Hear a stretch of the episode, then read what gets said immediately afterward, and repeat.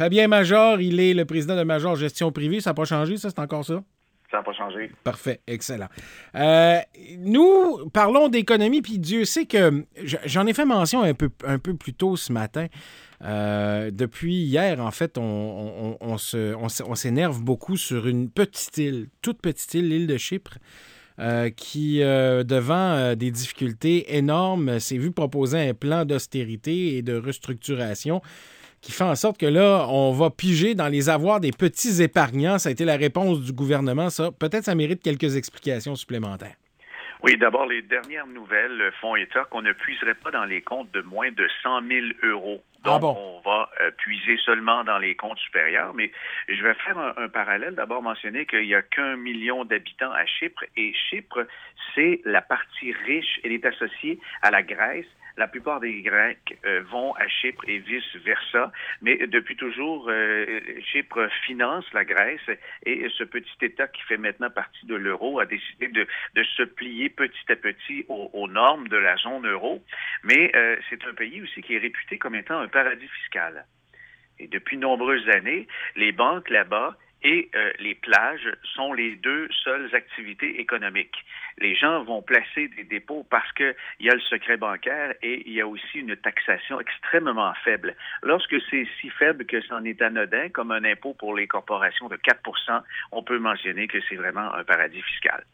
Je vais faire un, parallèle avec la situation des îles Caïmans et le Canada. Vous savez qu'aux îles Caïmans, il y a plein de filiales de banques canadiennes qui sont là imaginez un peu le portrait que au Caïman, on a de graves difficultés financières et les filiales de nos banques canadiennes seraient sur le point de faire faillite et euh, elles sont en faillite et réclament l'aide du gouvernement du Canada pour se renflouer. Comment les citoyens du Canada pourraient aborder une telle situation? Évidemment, on serait très choqués et on dirait, mais, vous rêvez en couleur, vous camouflez euh, des milliards depuis tant d'années sans payer vos impôts et, vous nous demandez de l'aide aujourd'hui c'est la réaction des Européens parce qu'ils savent très bien que Chypre est un paradis fiscal pour éviter de payer l'impôt sur le continent. Alors la même chose s'applique et euh, qu'est-ce que euh, le gouvernement, pas le gouvernement, mais Eurogroupe a, mentionné aux autorités de Chypre, c'est regardez, faites votre part, puis nous on va voir qu'est-ce qu'on peut faire parce qu'il n'est pas question qu'on on aide finalement la mafia russe à sauver ses fesses parce que les plus gros déposants des comptes bancaires de Chypre sont des gens qui font du blanchiment d'argent, sont des criminels notoires et sont aussi euh, des gens d'un peu partout qui veulent finalement euh, faire de l'évasion fiscale. Évidemment, il ne faut pas que le peuple paie pour ça, mais toute l'île a été bâtie et les gens se sont enrichis. L'économie a connu sa croissance basée sur les transactions financières. Et évidemment, c'est un paradis fiscal. Alors aujourd'hui, on est devant un choix vraiment très déchirant. Ou on sauve les banques avec un impôt spécial pour les mieux nantis, les 100 000 euros et plus, c'est ce qui est débattu aujourd'hui même, ou bien on les laisse fermer pur et simple et tout le monde perd son argent. Si tout le monde perd son argent, tu viens de t'attaquer à la base. Tu t'attaques à la mm-hmm. base, c'est très, c'est pas très bon sur le plan des élections ou sur la stabilité. S'attaquer aux riches, toujours à la mode.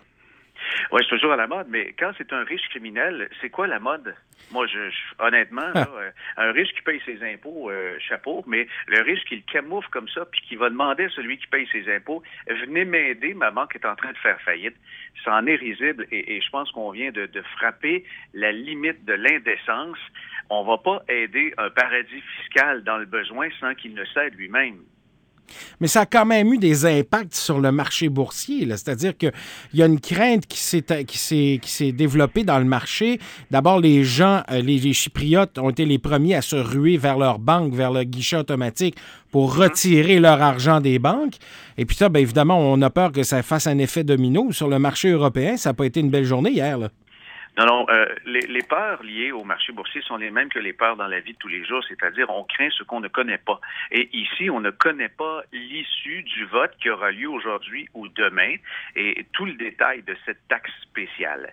Il y en aura probablement, probablement une parce que euh, s'il n'a pas lieu, eh bien, euh, c'est tout simplement les banques qui vont s'effondrer. Les, Chypriotes craignent deux choses finalement, euh, que leur argent disparaisse ou qu'elle disparaisse en partie, mais les craintes là-dessus sont fondées réellement puisque les problèmes sont réels. Bon, par ailleurs, euh, il y a, euh, pendant qu'on a un peu de, recul des indices boursiers, il y a quand même des bonnes nouvelles. L'action de Apple qui connaît du succès. Oui, l'action a remonté euh, de, quand même 25 dollars euh, depuis quelques jours. Euh, tout ça à partir d'une rumeur, mais la rumeur est de plus en plus fondée que la compagnie Apple va augmenter son dividende. Elle verse un, dividende qui est quand même important avec le nombre d'actions en circulation. Elle verse quelque chose comme 10 milliards de dollars annuellement à ses actionnaires, mais là, elle pourrait hausser de quelque chose comme 56% son dividende pour verser 4 dollars 14 par action à tous ceux qui en possèdent des parts mais quand on, voit ces chiffres-là, on se dit comment une compagnie peut redistribuer de l'argent? Mais c'est que dans le cas d'Apple, eh ben, ça, lui déborde carrément des poches. Elle a maintenant 137 milliards en argent comptant. Et quand même qu'elle voudrait faire toutes les acquisitions possibles, demain matin, la compagnie pourrait acheter euh, Sony, Nintendo, elle pourrait acheter euh, Mercedes et avec le petit change, s'offrir Ford. Il resterait encore de l'argent. Incroyable. Ah. C'est assez incroyable. Elle ne réussirait pas avec tous ses projets à dépenser cet argent.